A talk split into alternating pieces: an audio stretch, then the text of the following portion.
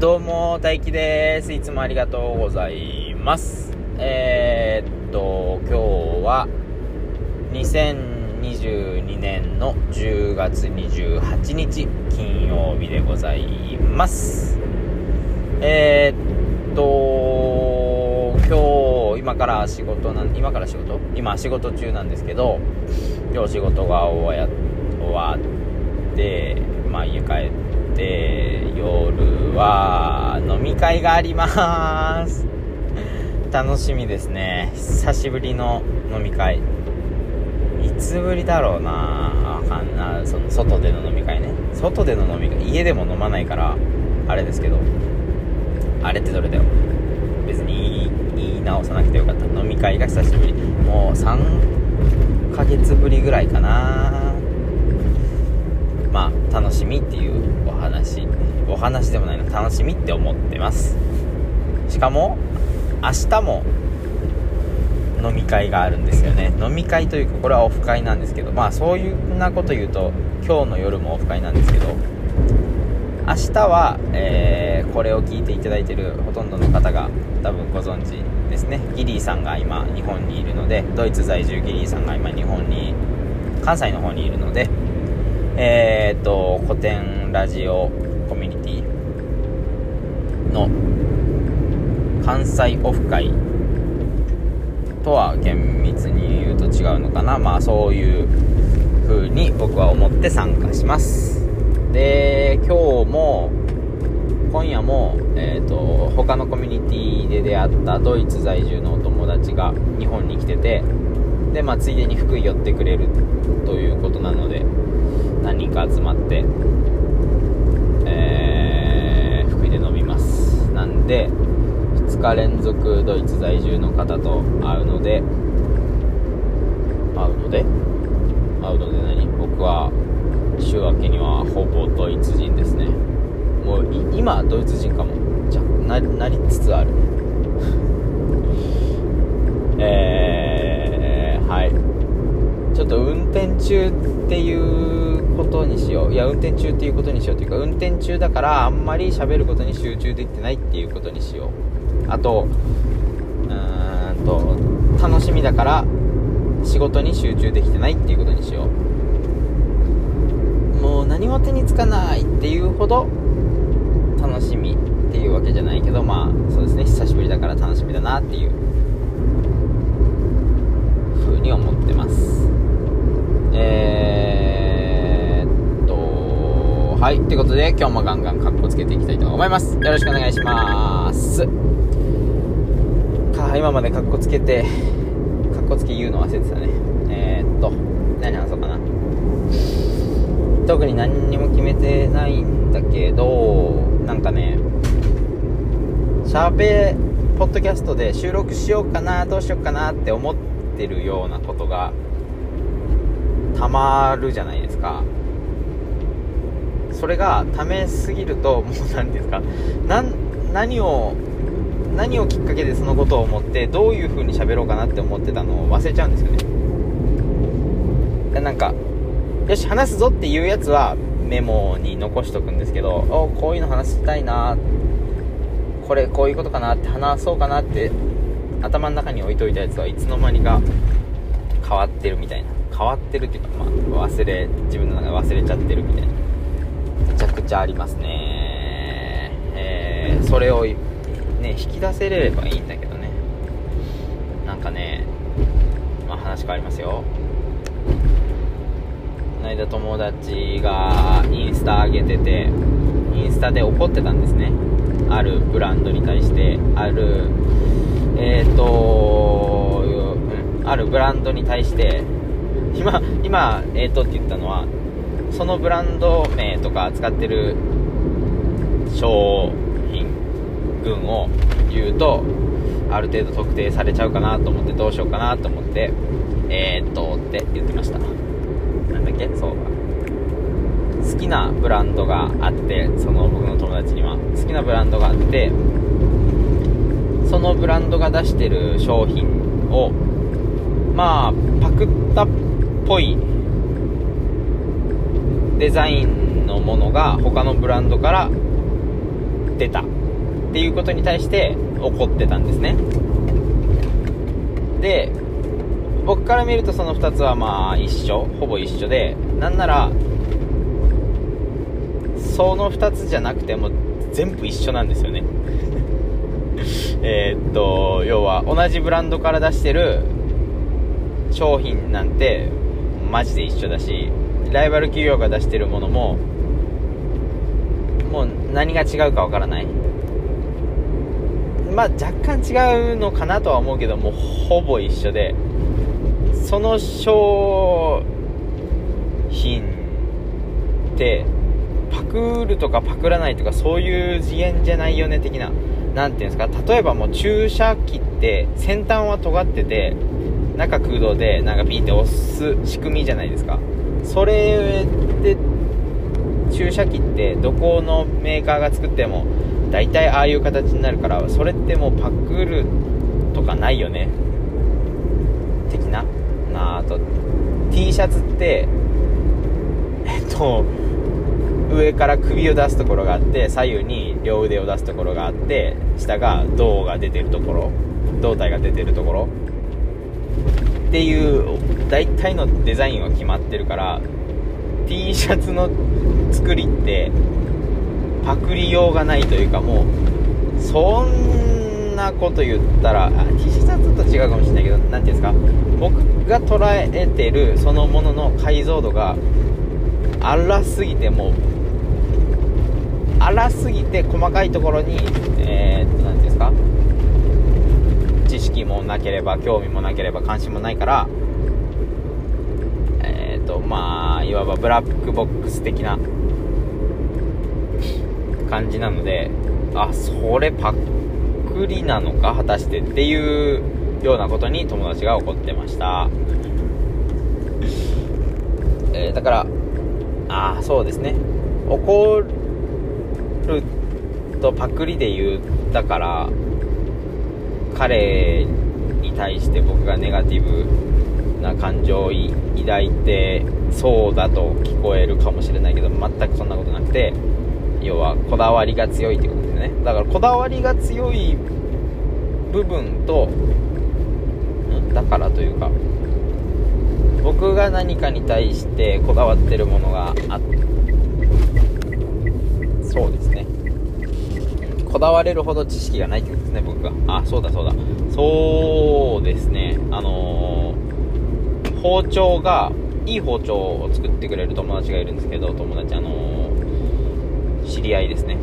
友達ではない。ではないっていうほど仲良くない。何ていうんですか？伝統工芸士の知り合いがいるんですけど内刃物でね。その包丁って使ってるんですけど僕めちゃくちゃ切りやすいんですよ。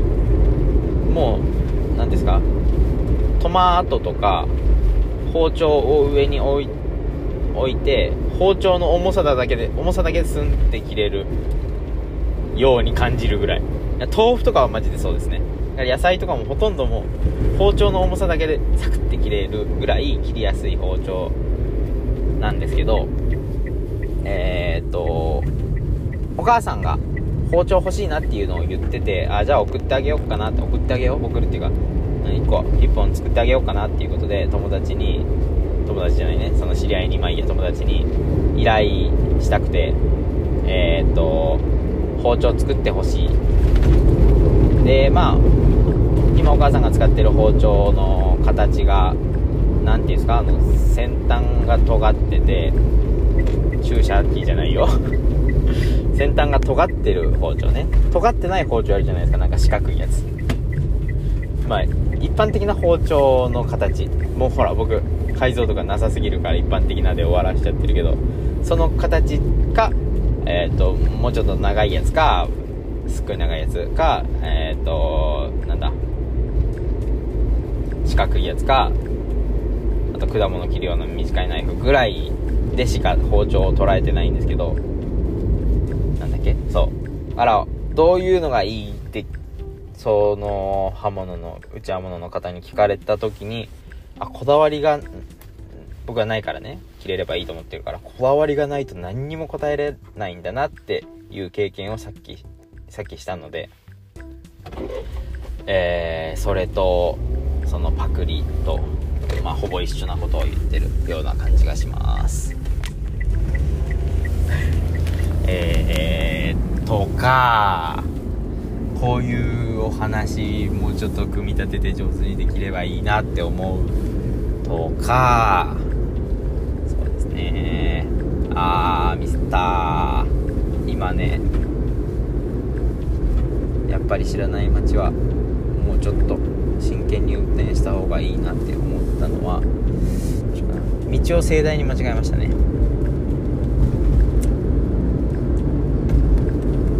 しょうがないからこのまま進みます。えー、っと。何の話してましたっけ？あ何の話もしてない。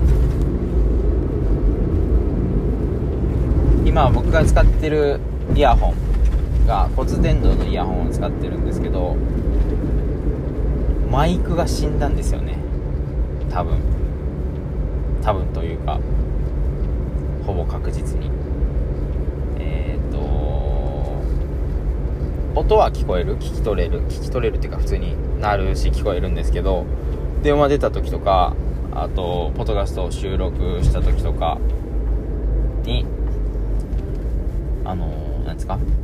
すっごい遠くめちゃくちゃちっちゃい音しか取れてないので壊れたんですけどこれ2回目なんですよね。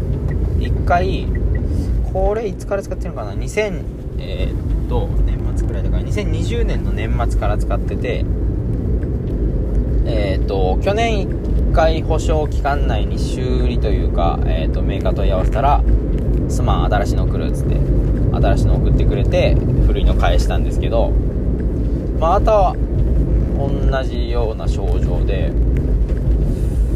えー、っとこん多分ね保証期間が1年だったからもうダメだから保証効かないから修理出そうか。まあなんか新しいモデルも出てるっぽいのでそれを買うか。音は聞こえるからただ普通にまこれを使い続けるか。ただねマイクが死んでる結構そこそこダメージなのでどうしようかなって思ってます。なんでかな。このあんまり似た例がなくて検索してもネット上にあんまり似た例がなくて僕の使い方が悪いのか何なのかなと思ってます。ちなみに使ってるのはえっ、ー、とアフターショック違うね。ショックスのエアロペックスっていうのを使ってます。骨伝導イヤホンいいですよ。あのねまあいいや。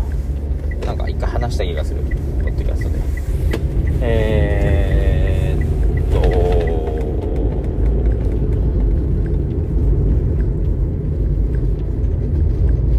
この沈黙って配信時はどうなってんのかな？消してるかな？まあ多分消してないと思う。このまま出すと思う。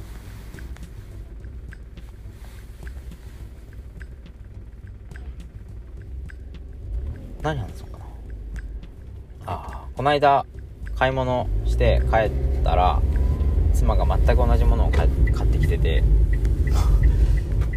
全く同じものは嘘だね。数種類を似たようなものがかぶっていていや食材ね。食材とか日用品ね。そういうあのうちは家事の役割分担を大気はこっちエリナはこっちっていう風に分けてなくてまあ空いた時に空いた人が適当にする感じなんですね。あの全ての家事。あまあ全てじゃないな。あのまあまあそうなんですね。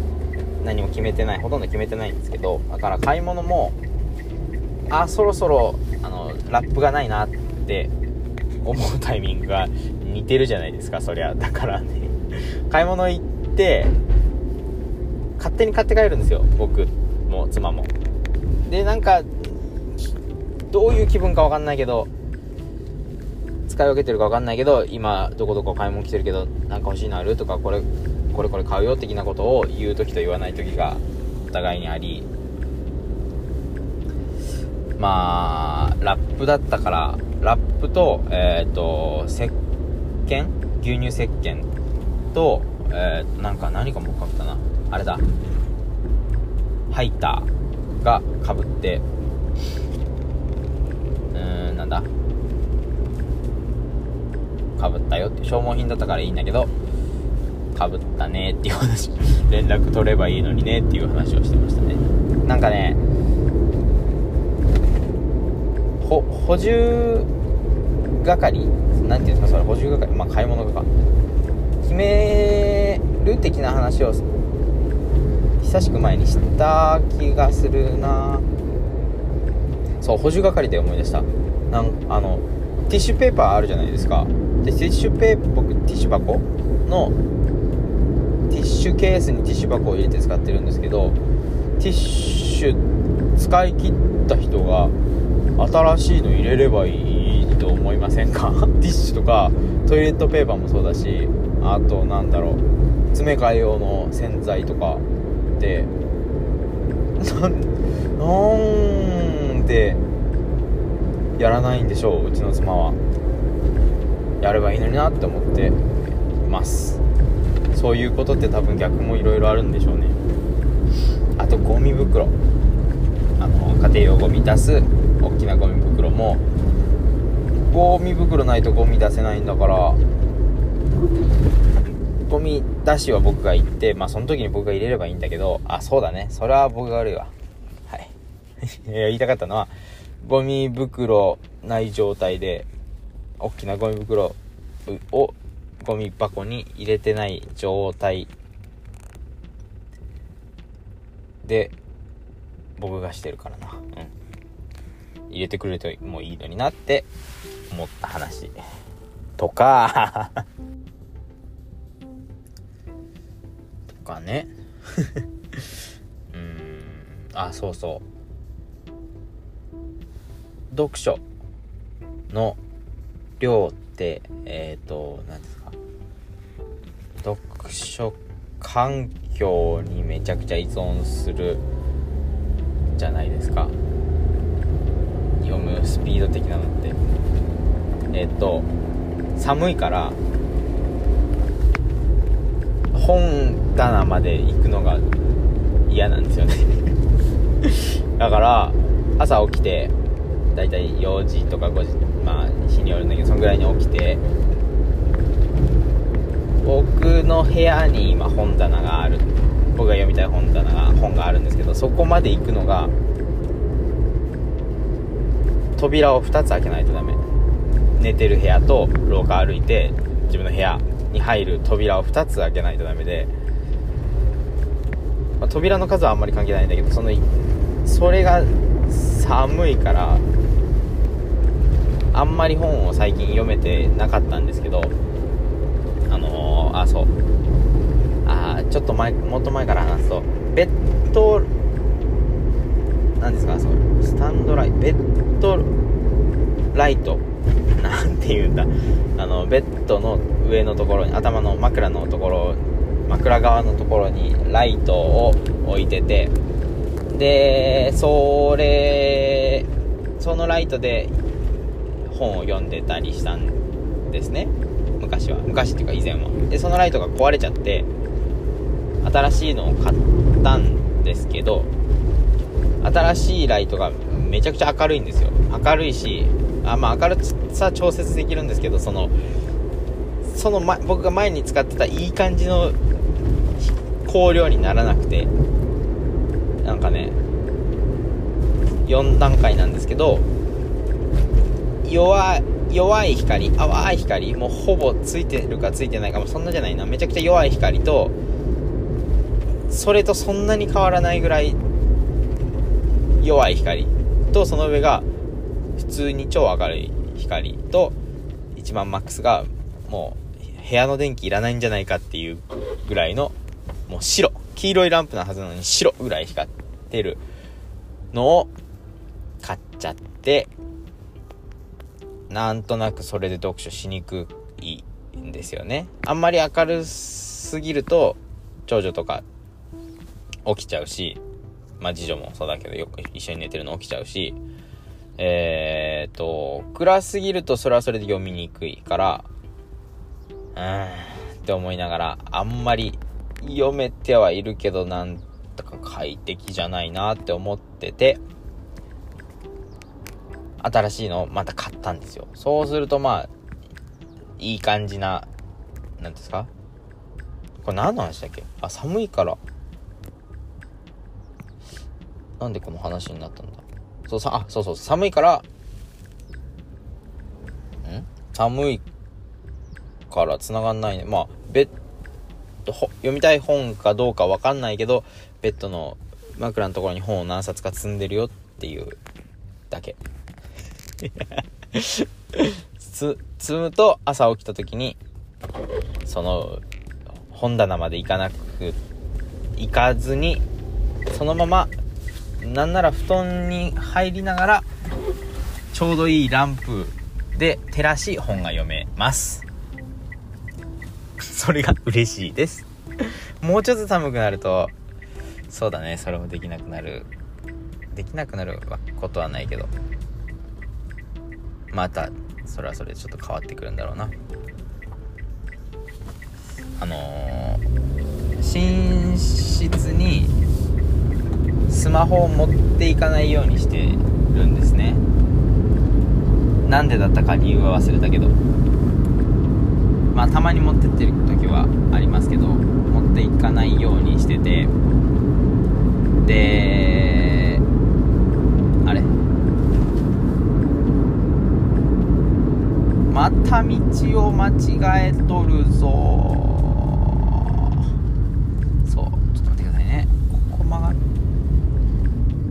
てもいいのかこの車が行くと曲がろうそうスマホを寝室に持っていかないようにしてるんですけどそうすると本あそうはいはいはいごめんなさい。知ってる店に来ました。えっ、ー、とね本棚にない本でも読めるじゃないえっ、ー、と Kindle に入ってる本とかがスマホでは読めるのでスマホとか iPad を枕元に置くことも考えました。一瞬。けどなんとなく持ってかないようにしてるのをなんとなく続けようと思ってもう枕元に本が何冊か並んでます。まあほぼ読まんだろっていうレベルの読みたさの本も並んでるのでじゃそこはそれで整えないとな。怒られるね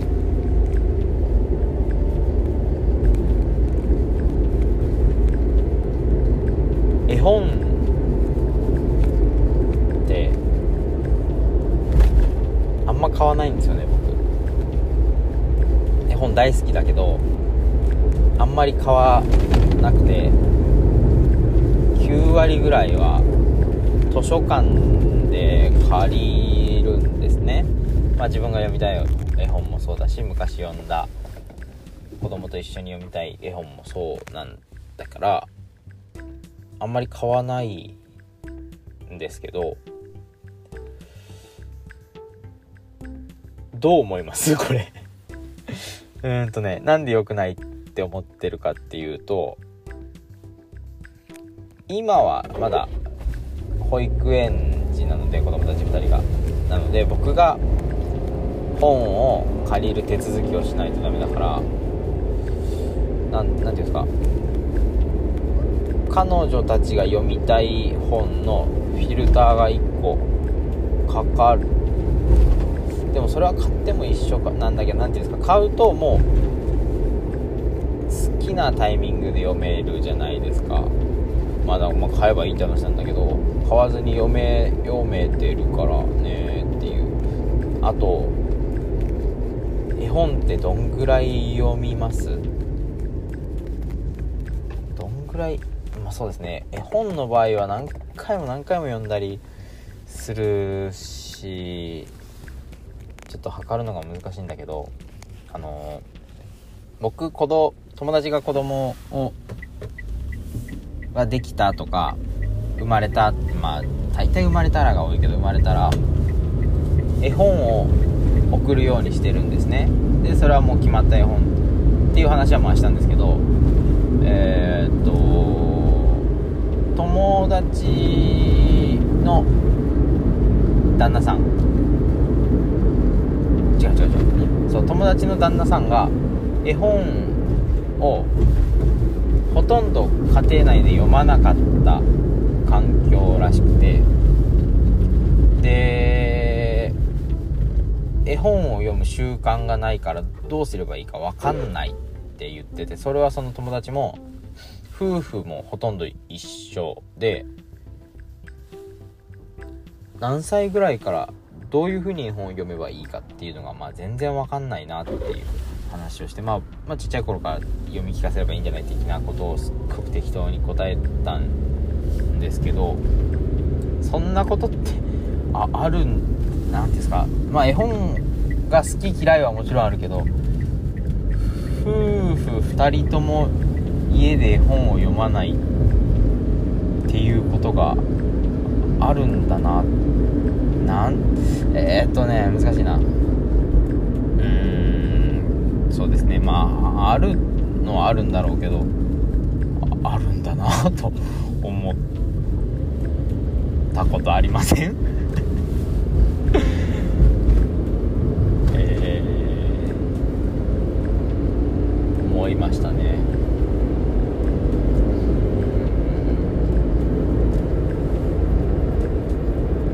ああと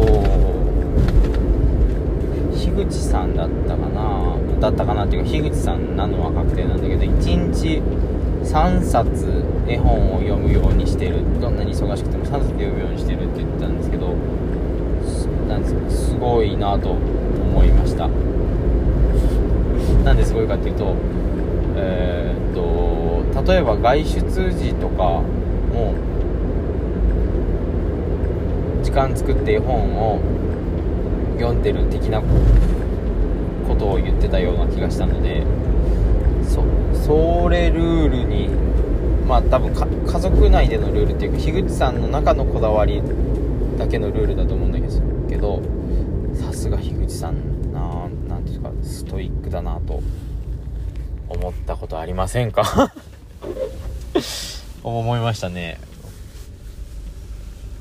なんか1日1冊とかならなんかルールとして決めやすいですけど3冊ってすごいなぁと思います。うちの子何冊読んでんだろうな。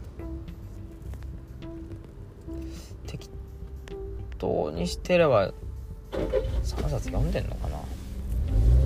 まあ僕僕は1冊できれば読もうぐらいな感じで夜寝る前に読み聞かせをできればしようぐらいな感じなので、えー、例えば旅行行った時とかまあ何かしら外食行ったとかで時間がなかったら読まない日もあるんですけどルールにしてみようか。なんか夜じゃなくてもルールにしてみようあ朝起きたら絵本だるいよそれは。朝起きる時間が決まってないからね。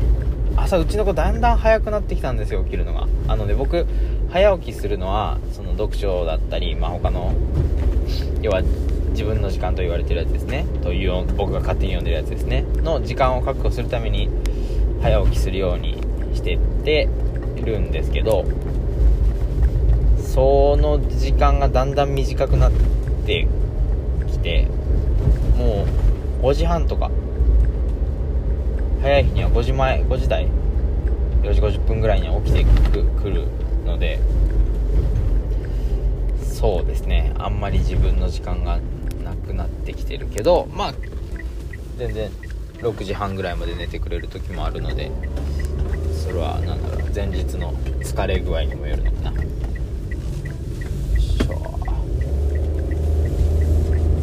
さあもうすぐ現場に着きます。えー、朝ごはんを作るんですけどまり時間かけたくないじゃないですか。朝ってなんか。朝のやらないといけないことにね。やりたいことは時間かけたいけどやらないといけないことってあんまり時間かけたくなくて。その朝の忙しい時間に最近長女が朝ごはんを作りたいと僕からするとくっそマジかよこの野郎って思う。はい。そうですね。もっと寛大な親で寛容な親でありたいとは思うけどどうしてもバタバタしてるのであんまり何て言うんですかゆっくり作りたいなと思いながらせかせか作ってます一緒に。あ一緒に作るって言っても全然まだ包丁とかも俺俺が僕が、まあ、俺でも僕でもいいんだけど一緒に持ってほとんど僕の力で切ってる感じだし目玉焼きをよく焼くんですけど目玉焼きのよいしょ焼きタイミングとかももう自分ではもちろん分かってないので7割ぐらいは僕がやってますね。まあでもなんか あれ取ってこれ取ってとかこれあっちやって的なのはしっかり働いてくれるのでありがたい。です。ってことで最後まで聞いていただいてありがとうございました。じゃあまた次回もガンガンカッコつけていきたいと思います。今夜と明日楽しんでいきます。じゃあねバイバイ。